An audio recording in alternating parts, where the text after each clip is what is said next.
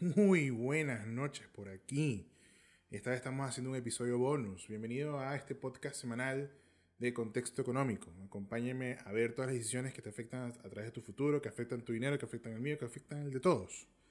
Así que estaba un poco perdido porque el lunes fue el día del contador público. No sabía si iba a ser el podcast. Pero bueno, eh, hay una situación que está militando el hecho de hacerlo, ¿no? Sabíamos que esta semana iba a ser bastante noticiosa porque teníamos el cuarto retiro del 10%. Cuarto retiro que se ha aprobado el día de hoy y que solamente le falta un solo trámite a través de la Cámara del Senado. Así que eh, vamos a estar desarrollando un poco y hoy por hoy nos encontramos a través de Instagram. Así que vamos a invitar a toda la gente que está en Instagram que cuando así pueda y cuando así tengan un chancecito, vayan a través de nuestro canal de Spotify y nos sigan a través de Contexto Económico, activen la campanita y cuando este finalmente le publique yo el, el, episodio, ahí les va a llegar esa notificación para que no se pierdan ese semanario de agenda noticiosa, de agenda económica y obviamente sobre mi opinión y mi humilde opinión bajo los análisis que están sucediendo. Así que bueno, ya, ya tú sabes cómo es la cosa, tú que me sigues de hace varias semanas sabemos que estamos hablando sobre la carrera presidencial, pero vamos a hacer un pequeño corte, vamos a hacer un pequeño corte porque este bonus lo, lo merece, merece finalmente que hablemos del tema noticioso y vamos a parar un poco sobre la carrera presidencial, que eh, hay dos temas que incluso los candidatos no han hablado, nosotros hablamos de uno eh, dentro de nuestro programa de, digamos, del podcast, pero hay uno que no hemos hablado y que recientemente por ahí los políticos pareciera que lo fuesen a agregar, ¿no?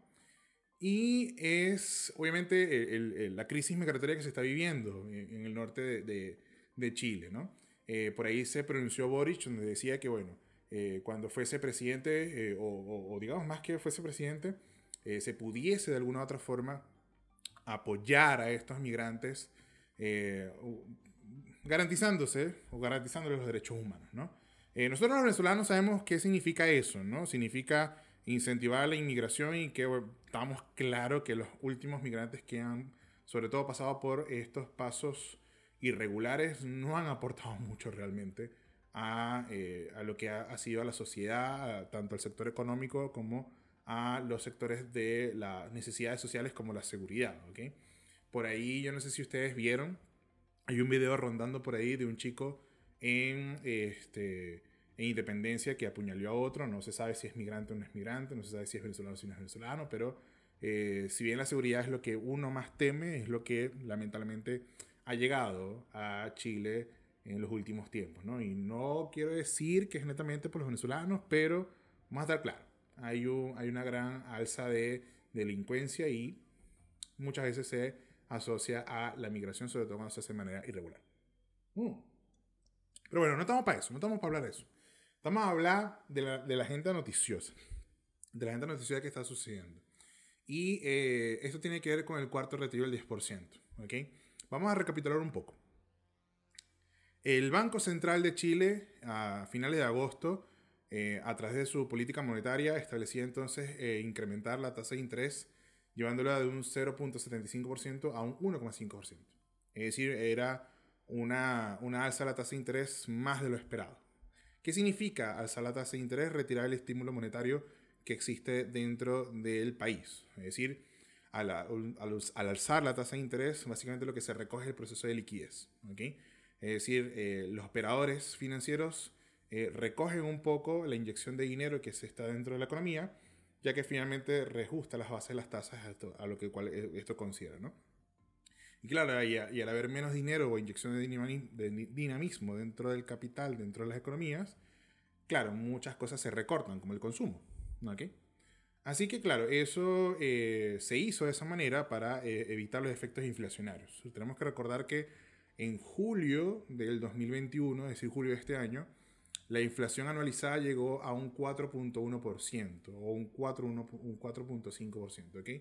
Eh, mucho más de años anteriores y dando entonces obviamente un mal rumbo de lo que se pudiese venir eh, para finales de año. ¿no? Ya en agosto había previsto todo este escenario y en agosto nació este podcast de contexto económico para poder ponernos al día en estos temas y tratar de entenderlos, tratar de obviamente de analizarlos.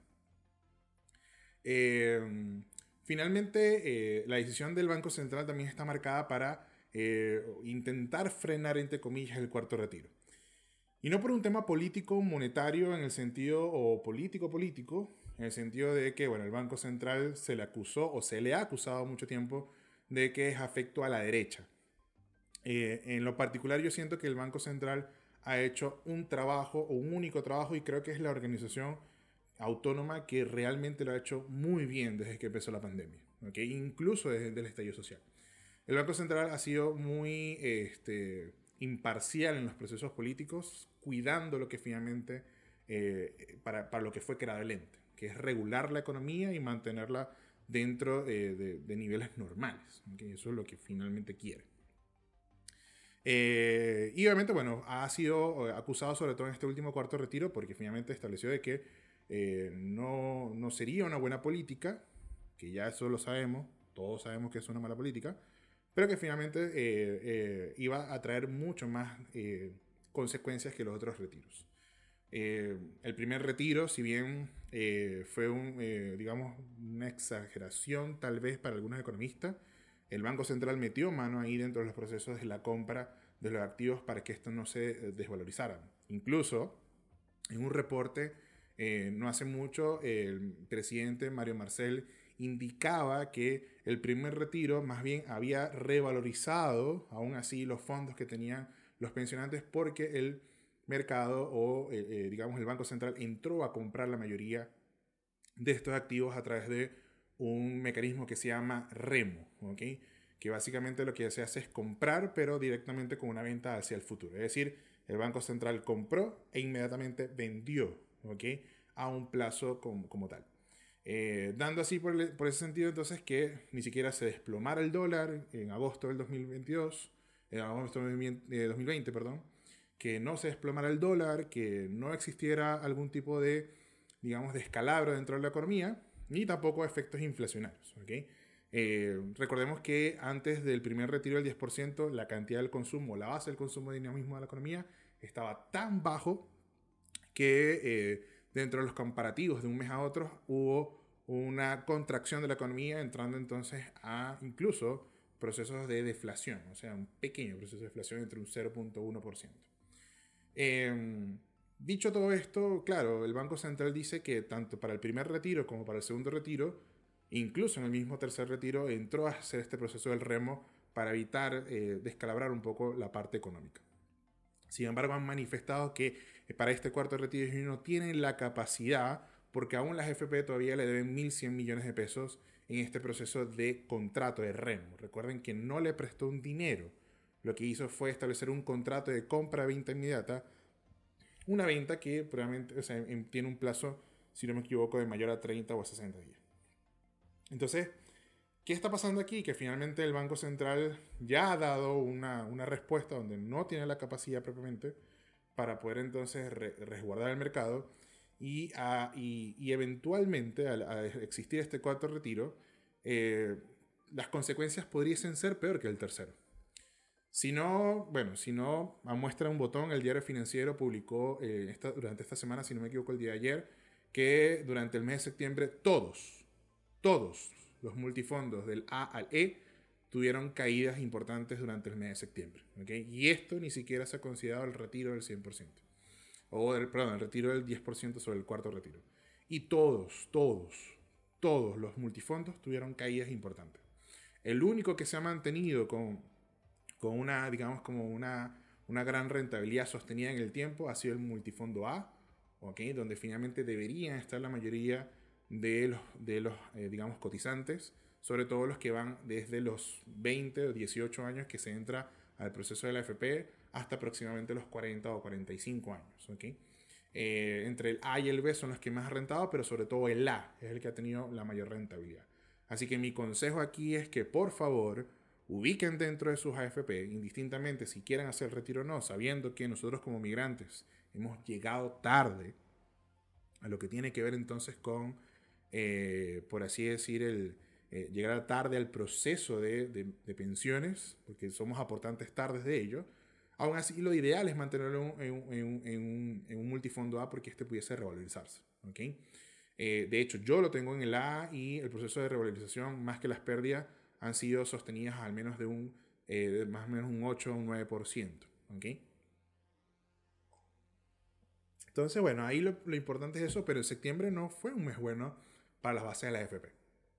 ¿Y qué se dice finalmente? Bueno, que las AFP tienen la culpa de esto, ¿no? Y realmente no es 100% la culpa. Realmente tienen otros procesos que ocurre ahí directamente dentro de la AFP, porque la AFP lo que hace es cumplir una regla, una regla, digamos, de ley. Pero no quiero caer en ese tema. Lo cierto es que al aprobarse el cuarto retiro y cuando éste se disponga para su retiro, estos estos van a seguir bajando y sobre todo porque el Banco Central tiene una gran posibilidad de que no entre al mercado a ofertar por ella. Y esto no solamente eh, está pasando dentro de la AFP, sino está pasando con todos los procesos que tienen que ver con las inversiones en el mercado de capital. Hace, hace unas semanas se estableció un reporte a través de, de, una empresa, una fintech, eh, que, eh, digamos, maneja fondos de inversiones en Perú, Chile, eh, hablaban de la argentinización de lo que ocurriría en Chile y Perú eh, por las partes de lo que está sucediendo con la política que se espera que sea de izquierda. Es decir, muchos de los inversionistas están considerando llevar sus capitales hacia el extranjero, ya sea a través de países como Colombia, países como México, Estados Unidos obviamente, e incluso Europa o las, digamos, inversiones en Asia, como pudiese ser en China o en Japón. Y esto se está dando por un motivo eh, bien simple. Eh, no hay garantías, no hay una cierta certidumbre de lo que va a suceder en, el tiempo. Así que obviamente es lógico que se defiendan los inversionistas.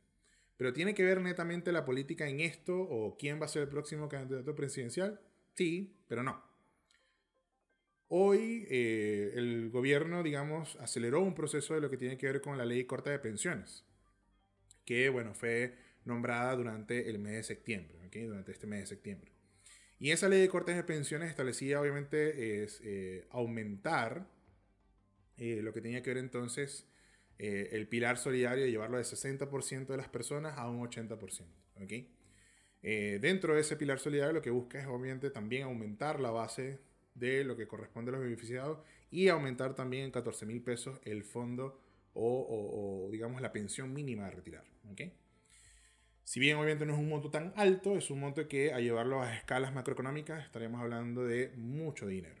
Para ser exactos, para poder financiar la norma, el presidente hablaba de que se necesitaban financiar a través de 1.100 millones de dólares para poder llevar a cabo esto. ¿Y de dónde se va a sacar esos 1.100 millones de dólares? Recuerden que a diferencia de Venezuela, Chile no funciona por una renta de commodity. Es decir, no funciona tampoco por la base de este, de un commodity como lo hacía en Venezuela tras el petróleo. ¿okay? Si bien puede obtener tributos o puede tener impuestos a través del cobre, no necesariamente su presupuesto se basa netamente de lo que pueda recaudar por los fondos del cobre o las ganancias del cobre, sino a través de la recaudación que éste pueda tener a través del cobre. ¿okay? Dando por eso entonces que, bueno, eh, no pueden inyectarle más dinero o, más recaudación a través del cobre, porque eso haría que todos los capitales o todas las empresas inversionistas bajo el sector minero pudiesen de alguna u otra forma eh, tener menos incentivos para seguir invirtiendo acá en Chile y eso sí tendría consecuencias en la economía. ¿Qué hace obviamente la presidencia? Bueno, la presidencia a través del Ministerio de Hacienda eh, toma el informe que se estableció en enero de 2021, el informe de la Comisión de, de Hacienda, unos expertos consultores, donde finalmente eh, otorgaban un informe al Ministerio de Hacienda de eliminar ciertas excepciones. Y entre esas excepciones, lo que más afecta al mercado de capitales es la excepción de la ganancia de capital. Para aquellos que me escuchan, para aquellos que me están viendo, ¿cuál es la excepción de la ganancia de capital? Bueno, si tú inviertes un millón de pesos en acciones como Intel, como, como Latam, como Cencosud o cualquiera de las componentes del mercado local de, a través del IXA, y que finalmente al retirarlas esas acciones se revalorizan por un millón adicional más, claro, tú tendrías una ganancia final entonces de un millón de pesos. Hoy, por hoy, como está instalada la ley, por incentivo hacia la base del mercado y entregarle dinamismo a través de inversión, tú no hubieses pagado impuestos de forma directa a través de esa ganancia, sino que simplemente ese millón se estaría sumando sobre las ganancias que tú habrías obtenido como persona, y claro, y tendrías que pagar un impuesto basado en las ganancias totales que habrías eh, considerado como una persona como tal. Es decir, Si ese millón de más se suma a tu sueldo, claro, existe, hubiese existido una posibilidad de pagar un impuesto o no. Hoy por hoy, eliminar la excepción y agregar un 5% como un impuesto único sobre ese impuesto de las ganancias, claro, tú tendrías que dejar 50 mil pesos, por ejemplo, de ese millón ganado. Si bien no es un gran impuesto, ya que cuando se instauró la, la proceso de la excepción, el impuesto se consideraba un 14%, mucho más alto que este 5%, vamos a estar en claro que los procesos de dinamismo y las grandes inversiones que hoy por hoy podamos tener en Chile son altas. Estamos hablando que un inversionista se gana un millón de pesos, estamos hablando que un inversionista se puede ganar incluso 100 millones de pesos o hasta incluso mucho más. Dando en este sentido de que ya el mercado se está defendiendo y de aprobarse esta norma, muchas de estas personas pasarían sus inversiones hacia el extranjero, donde pueden ser, eh, existir incentivos en donde éste no pueda tributar o tribute menos. Dando en, sí entonces eh, una caída dentro del mercado de capital y por lo tanto presionar al dólar, porque obviamente es la única forma de enviar ese dinero de inversiones hacia el extranjero, sería entonces a través de operaciones SWIFT, es decir, comprar dólares para enviarlos hacia el extranjero. Y eso obviamente es lo que más preocupa en el tema mercado económico, sobre todo en el mercado de capitales. Pero no es lo único, no es lo único. Dentro de la ley de cortes de pensiones a través de las excepciones se habla también entonces de algo que pudiese generar más inflación y es quitar la excepción a través de los servicios profesionales que hoy por hoy están exentos del IVA. Servicios como los contadores, los abogados, servicios de peluquería o en sí una gran parte de los servicios profesionales o de oficio que hoy por hoy se entregan como empresas que gozan de una excepción del IVA pasarían a ser afectos al mismo. No solamente encareciendo los servicios para aquellos que lo demandan como empresas, pero más que todo encareciéndolo aquellos que se tratan como personas. Es decir, si tú, por ejemplo, hoy le pagas una asesoría migratoria a alguien, o le pagas una asesoría profesional a un contador o abogado o cualquiera de otras profesiones, este pasaría a encarecer su servicio porque tiene que trasladar el costo del IVA. Dando en sí entonces que para el final, para el consumidor, que finalmente somos todas las personas, eso pudiese afectar un poco más la inflación y no en un leve procedimiento o en una leve tasa, sino en una gran tasa. Ya que estamos hablando de que si en promedio un abogado te pudiese cobrar 50 mil, estaríamos pasando que pudiese cobrarte unos 60 mil incluso, o un poco más. Así que obviamente eh, hay, un tema con, con, respecto a lo que es la, la, eh, las excepciones y esto simplemente es una base. No estamos ni siquiera hablando de la excepción a través de impuesto a las viviendas o el impuesto a las constructoras, que más bien entonces también tendría eh, un plazo mucho más más, digamos, más alto para hacer un proceso de transición, pero de igual forma estaría recargándose sobre el valor de las viviendas, haciéndola más costosa en el tiempo. Así que, ¿quién paga los platos rotos? Nosotros finalmente. Yo en el episodio número 3, hace un par de semanas, hablaba de, de finalmente de esto, ¿no? De que en el sistema, perdón, en el episodio, eh, no en el 3, en el 2, sí, en el 2. A principios de mes hablaba que finalmente eh, había o, iba a haber un, proceso bastante importante en cuanto a la recuperación o la recaudación de impuestos y por lo tanto políticas como el primer retiro hacen que suceda esto. ¿Por qué? Porque las pensiones se destruyen de alguna u otra forma. Eh, aquellas personas que están en contra del sistema de la FP lo destruyen de, forma más, de manera más rápida, pero no hay una propuesta seria de quién lo pueda sustituir. Ya sabemos que obviamente el sistema de reparto no sirve, sobre todo porque Chile no tiene una respuesta generacional como lo pudiese tener o lo pudiese haber existido hace 50 años o incluso más. Entonces, ¿qué pasa finalmente con, con, todo esto? ¿Qué pasa con, con, quién paga los platos rotos? Bueno, finalmente todos los huevones que tenemos que financiar finalmente las irresponsabilidades de los políticos y las decisiones que toman sobre las personas y que las personas lamentablemente siguen el proceso. La solución para nosotros como extranjeros es retirar el 100% de la AFP. Es más, yo estimo finalmente que todos aquellos que puedan hacer el cuarto retiro del 10%, cuando retiren el millón, van a poder gastar 700 mil. O en promedio en la base de los 700 mil. ¿Y por qué de esto finalmente? Porque va a haber una impresión, una impresión, una presión inflacionaria mucho más alta. Y sobre todo, si quieres convertir ese millón en dólares, va a ser peor todavía. Así que bueno, Ahí dentro del proceso del cuarto retiro que se, que se ha, digamos, devaluado o se ha, sí, poco tomado en cuenta las palabras técnicas de muchos especialistas. Lamentablemente aquí prevaleció el poder político y sobre todo el poder popular. Ahora bien,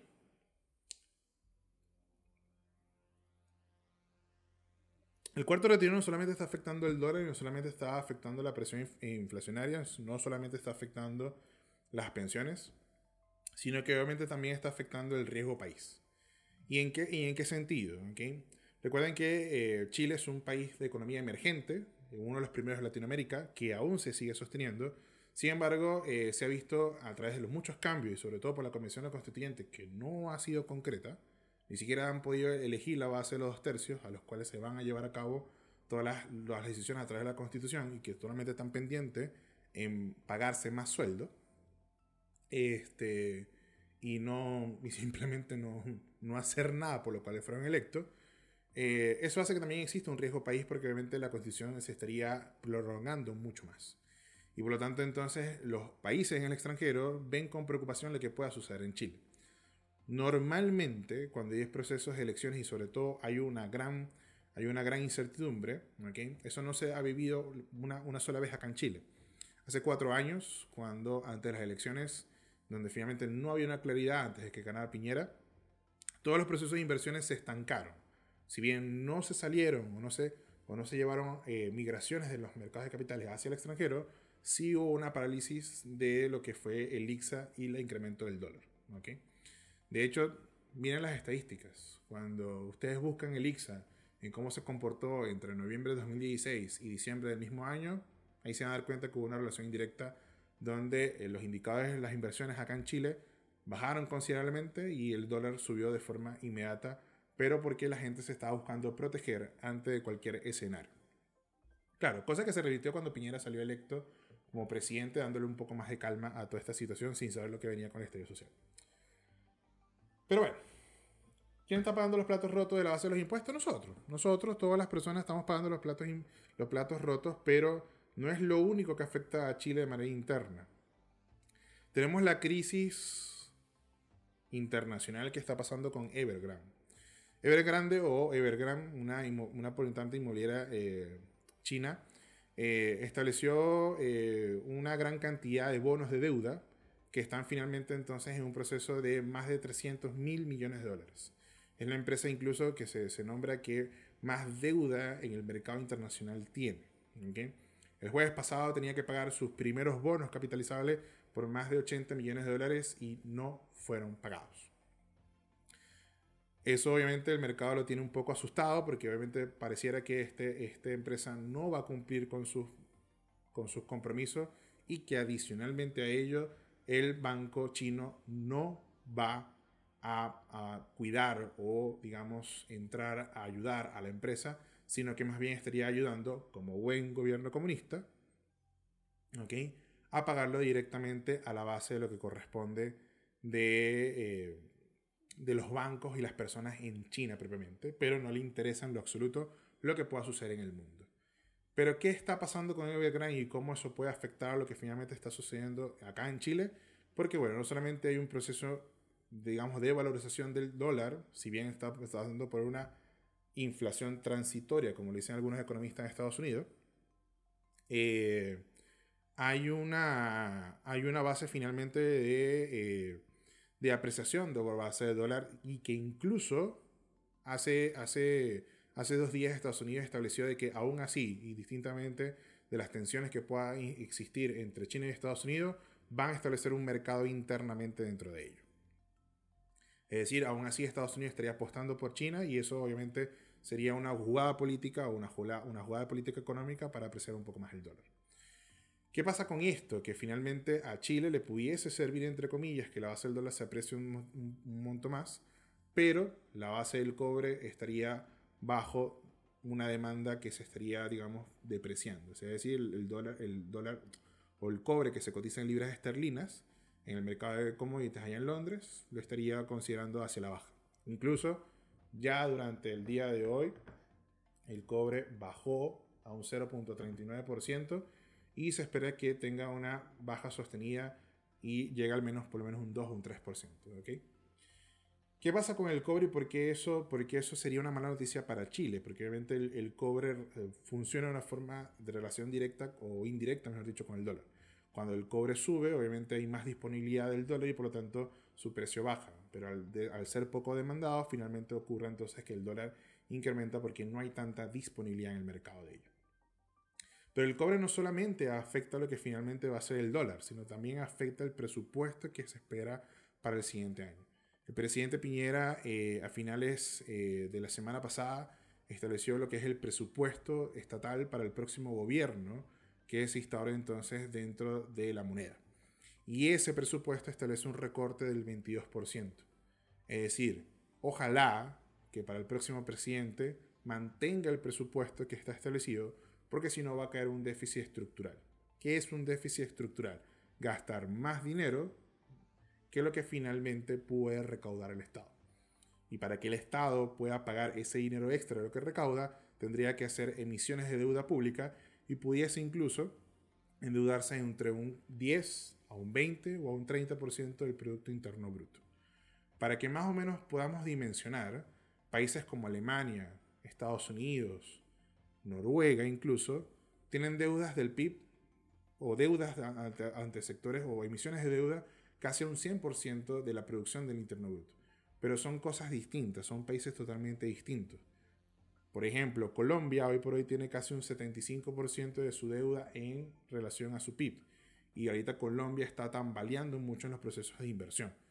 Es decir, a los inversionistas les preocupa mucho que el Estado no pueda garantizar de alguna u otra forma esos compromisos a futuro parecidos como lo que estaría pasando con Evergrande. ¿okay? Así que hay una presión no solamente dentro del plano nacional, sino también hay una presión desde el plano internacional.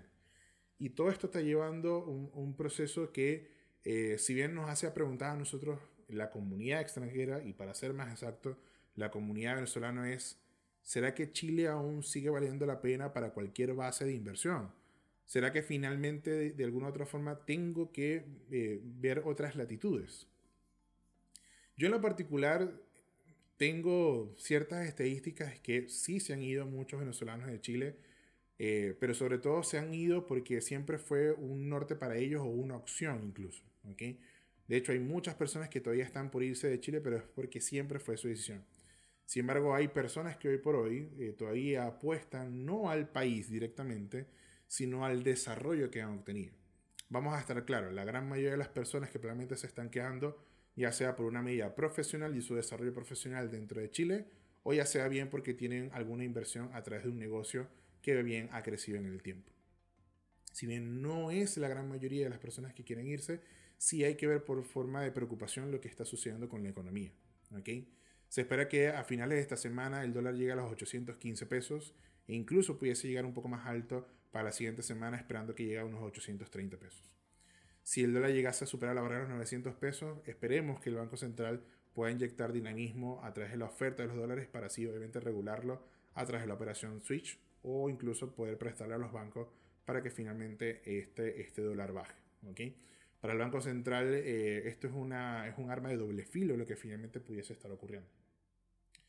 Veamos si ustedes buscan por internet, eh, por así decir, eh, lo que ocurre con el dólar, eh, pueden hacerlo con cualquier, incluso con el Banco Central, pueden ubicar eh, cómo se ha movido pero, eh, el dólar, pero yo les recomiendo una página que se llama La Rain Vial Indicadores de Mercado, La Rain Vial Publicidad Gratuita para ellos, por cierto. La Rain Vial es una empresa administradora de fondos como Fintual, como Racional, a las cuales yo les he recomendado a ustedes, y que ellos buscan asesorías para que de alguna u otra forma eh, ustedes puedan proteger sus inversiones. La Vial tiene una página de indicadores de mercado, en lo cual a mí me gusta mucho, eh, ya que este te lo muestra a través de un gráfico. ¿okay?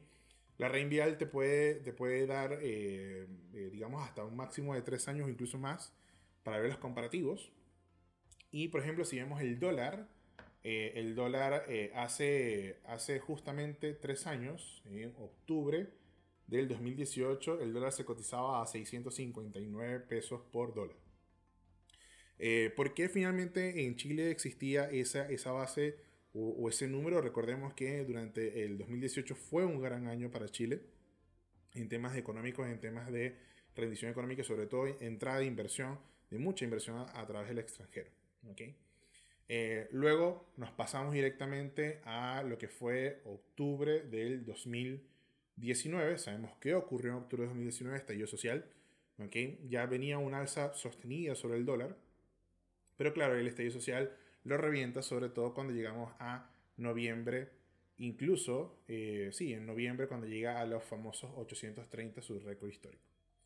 Luego en marzo del 2020, obviamente sabemos lo que ocurrió, estallido social perdón, eh, pandemia, y finalmente llevó al máximo histórico de todos, 865 pesos por dólar. El Banco Central entró allí directamente este, para de alguna u otra forma eh, eh, bajar la base y obviamente el retiro del 10% también entró con mucho dinamismo y eso es cierto, pero el Banco Central intervino por ahí. Hoy la base más baja se dio entonces en enero del 2021 llegando entonces a los 695 pesos por dólar, pero posteriormente al tercer retiro otorgado entre marzo y abril, finalmente entonces hubo una crecida sostenida. Y va a seguir creciendo, por supuesto, por supuesto.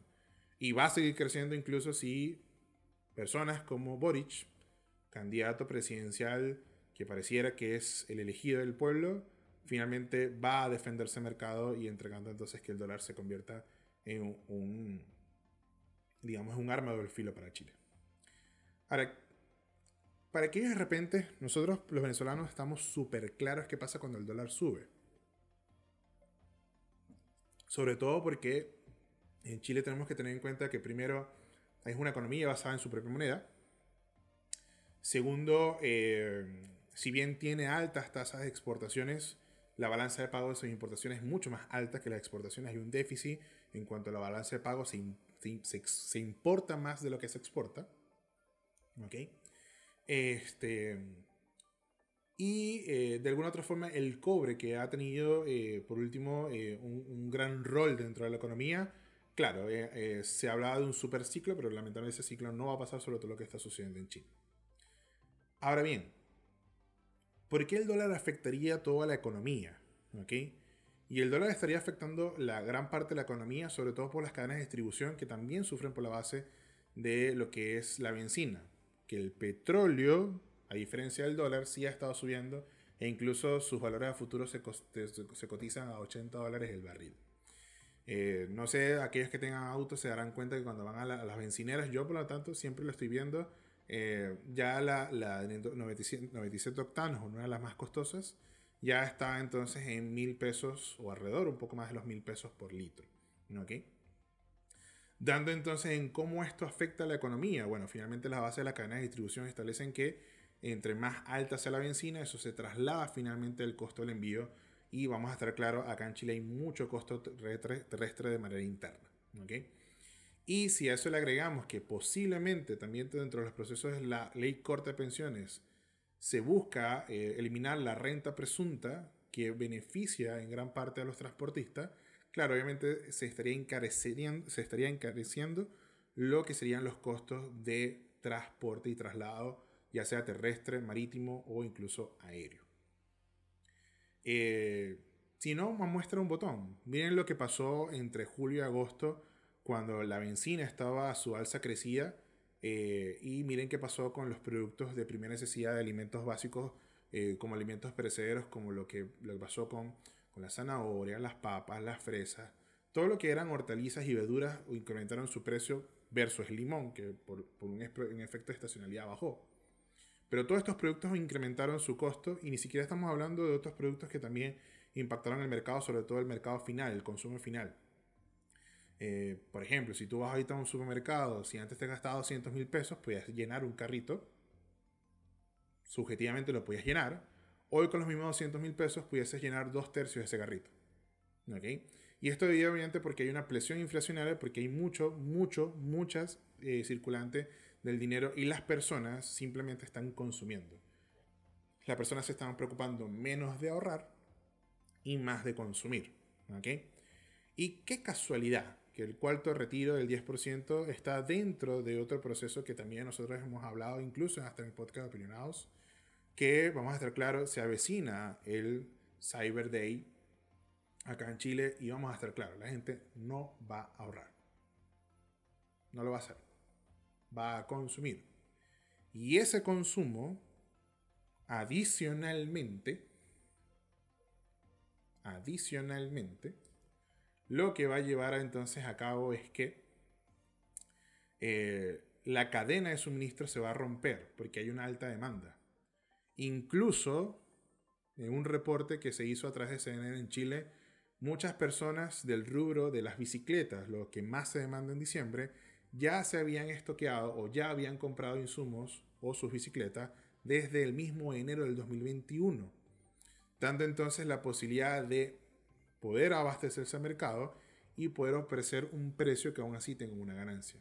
Sin embargo, vamos a estar claro que el proceso de usurería o el proceso de especulación se va a llevar, obviamente gran parte del precio. es decir, por ejemplo, una bicicleta antes de, de las navidades el año pasado se podía cotizar para un niño entre 60 mil a 80 mil pesos. Hoy por hoy la misma bicicleta te puede costar 100 mil a 120 mil pesos. ¿okay? Y esto debido por qué? Por presión inflacionaria, por la alza de costos de la cadena de distribución y que finalmente todas las personas terminamos pagando los platos rotos de las malas gestiones que están haciendo con la economía. Así que hay un gran problema ahí que nosotros tenemos y de hecho Ah, dentro de los retails se habla de que existe una posibilidad de que en diciembre no puedan abastecer el mercado para las demandas de lo que tendría que ver con el consumo de la Navidad. Así que aprovechando entre las recomendaciones, o sí, vayan comprándose sus, sus regalitos de Navidad desde ya, porque muy probablemente no solamente pueden encontrar los costosos, es que puede que ni siquiera encuentren el regalo. ¿okay?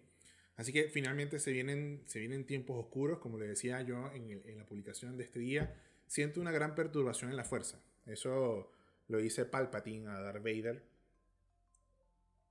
Para aquellos que son geek como yo, Palpatine se lo dice a Darth Vader cuando siente la presencia de Luke Skywalker.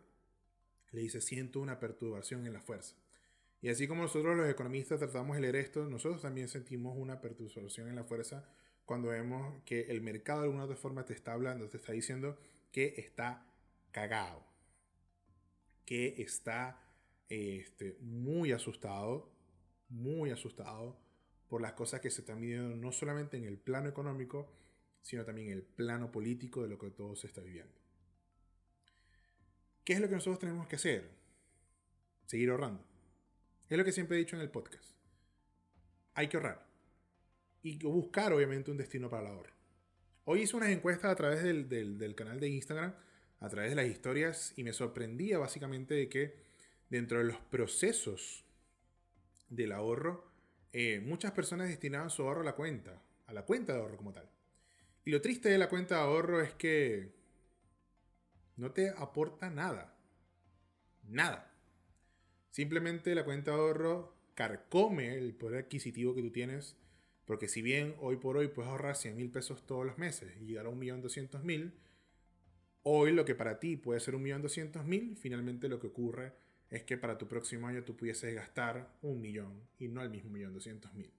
Es decir, pierde el valor, el poder, adquisitivo de lo que se tiene entonces en cuanto a la disponibilidad del dinero.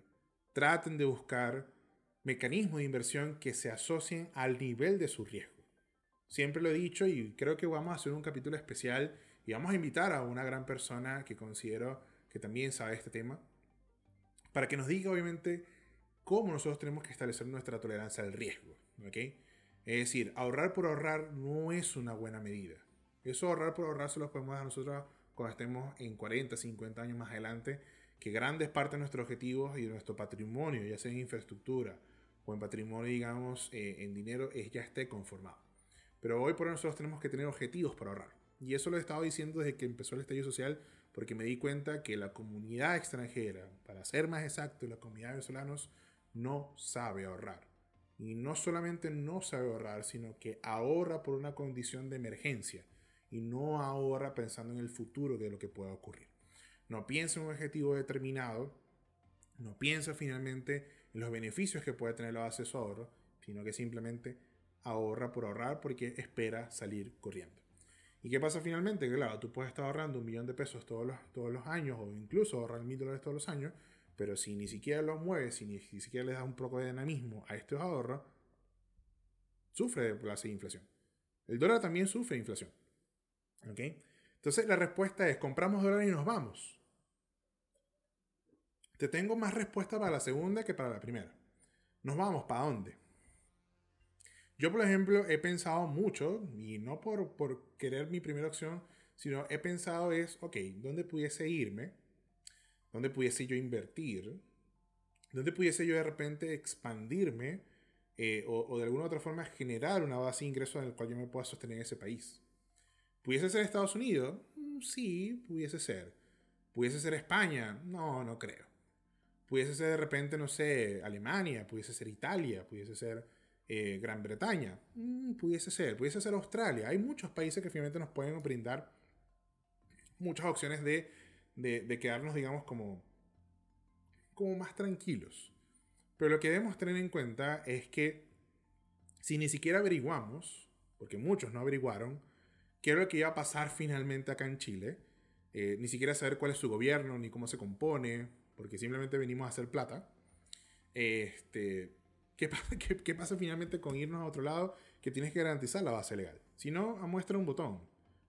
Hoy tengo una amiga que solamente hablaba conmigo y me decía, Joan, ¿cómo puedo sacar una cuenta corriente o una cuenta en dólares allá en Estados Unidos sin necesidad de ir a Estados Unidos? No puedes. O por lo menos no como persona no puedes. Tienes que ir a Estados Unidos presencialmente. Y, y, yo le preguntaba, sí, no, después, bueno, ¿será que saque mi, mi, mi, mi ¿cómo es? Saque mi, mi, cita para la, para la, para la visa, ¿no? Para la, para, la visa americana. Y le pregunté, ok, ¿ya tengo la permanencia definitiva? No, 23 a 24 meses de esperas todavía llevo. Es lo primero que llevo y vencer que todo va a todo más. Entonces, imagínate en el proceso que te ha costado, de alguna u otra forma, poder instaurarte dentro de una situación chilena, dentro de un proceso migratorio que ha sido deficiente en los últimos dos años, pero deficiente porque también ha, habido una gran presión por previamente los migrantes, o sea, vamos a estar claro, hay responsabilidad por parte de ambos lados. Eso no te va a garantizar el hecho de que si te vas para España no sientas la misma situación, que si te vas para Estados Unidos no va a pasar la misma situación. Entonces, eh, ¿prefieres qué hacer? ¿Prefieres estar en un país donde hay bases de niveles incluso hasta más costosos y que tu trabajo finalmente se va a convertir en, vivir, para, o sea, en vivir para pagar deudas. ¿okay? Porque vamos a estar claros, el sistema de capitalismo es salvaje para aquellos que no saben ahorrar. Así de simple. El capitalismo es salvaje cuando tú no ahorras. El capitalismo es malo cuando tú finalmente no tienes un objetivo. El capitalismo te puede quitar tus bienes y todo lo que tú has luchado con ellos cuando no buscas una asesoría o cuando no tienes una planificación de ahorro. Ahí es cuando el capitalismo es malo. Si no, el resto, más bien lo que puedes tener son beneficios. Entonces la gran pregunta es, ok, te puedes ir a otro país, pero ¿qué vas a hacer? ¿Tienes pensado qué vas a hacer? Ya migraste una vez, sobre todo los que migraron a Panamá me darán la razón.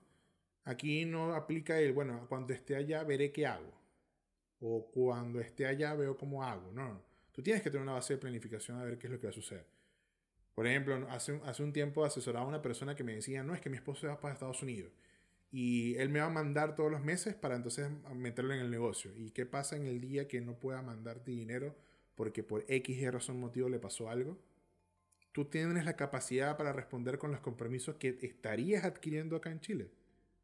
No, entonces dile a tu esposo de que todo lo que te envíe, ahórralo o manténlo allá en Estados Unidos. Y cuando ya él esté aquí o tenga un capital suficiente donde ustedes puedan cumplir sus compromisos en el futuro, ahí te metes en el peo. Pero no tenemos conciencia finalmente financiera, no tenemos planificación. Creemos que todo se soluciona de un día para otro o como vamos, como dice el, famoso dicho de, como vamos viendo, vamos yendo, ¿cómo es? El que decía Carlos Andrés Pérez y ustedes, ustedes sabrán eso, ¿no?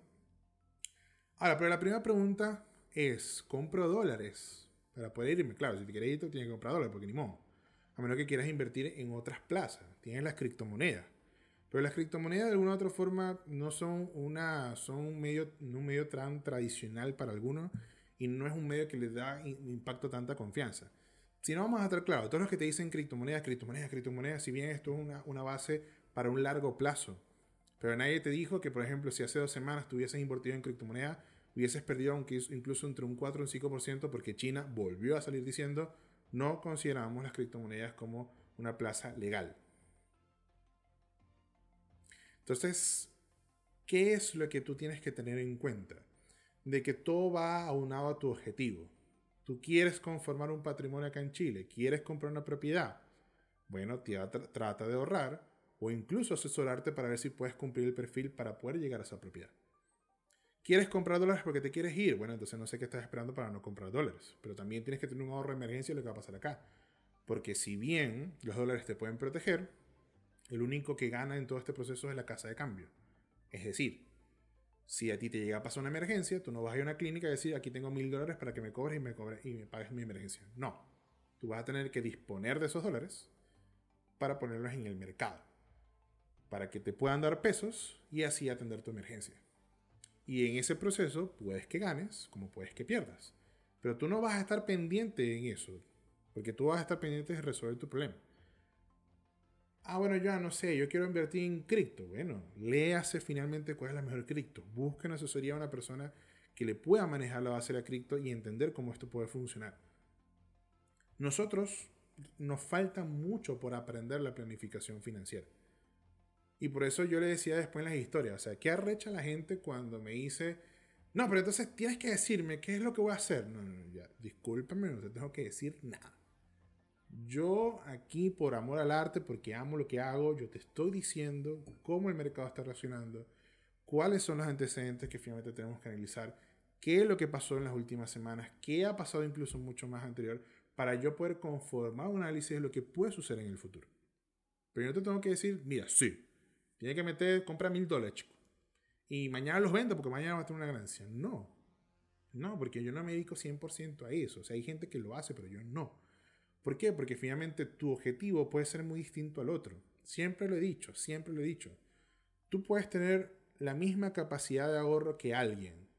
Tú puedes tener un amigo, tú puedes tener tu pareja incluso, y ambos ahorran exactamente la misma cantidad.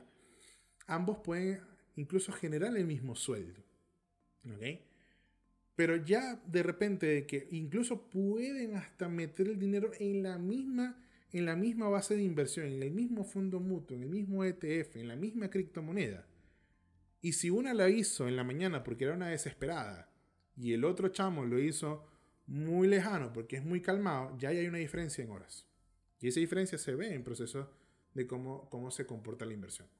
Porque todo va dependiendo, hay momentos de cada persona, no hay un momento exacto. Así que, ¿qué es lo que ustedes tienen que tener en cuenta? Es establecer su objetivo. Y estableciendo su objetivo, tienen que ver cuál es su capacidad de pago. Ah, ok, perfecto. Yo me estoy ganando 500 mil pesos. Conchale, gano 500 mil pesos, puedo ahorrar 50 mil. ¿Por qué? ¿Por qué puedes ahorrar 50 mil? ¿Tienes problemas de ahorro? ¿Por qué tienes problemas de ahorro? ¿Qué estás haciendo mal? No, bueno, Joan, lo que pasa es que yo quiero vivir solo, quiero vivir sola. Y entonces pago un arriendo de 300 mil y entre el mercado y la cuestión me da todo 450, puedo ahorrar 50 mil.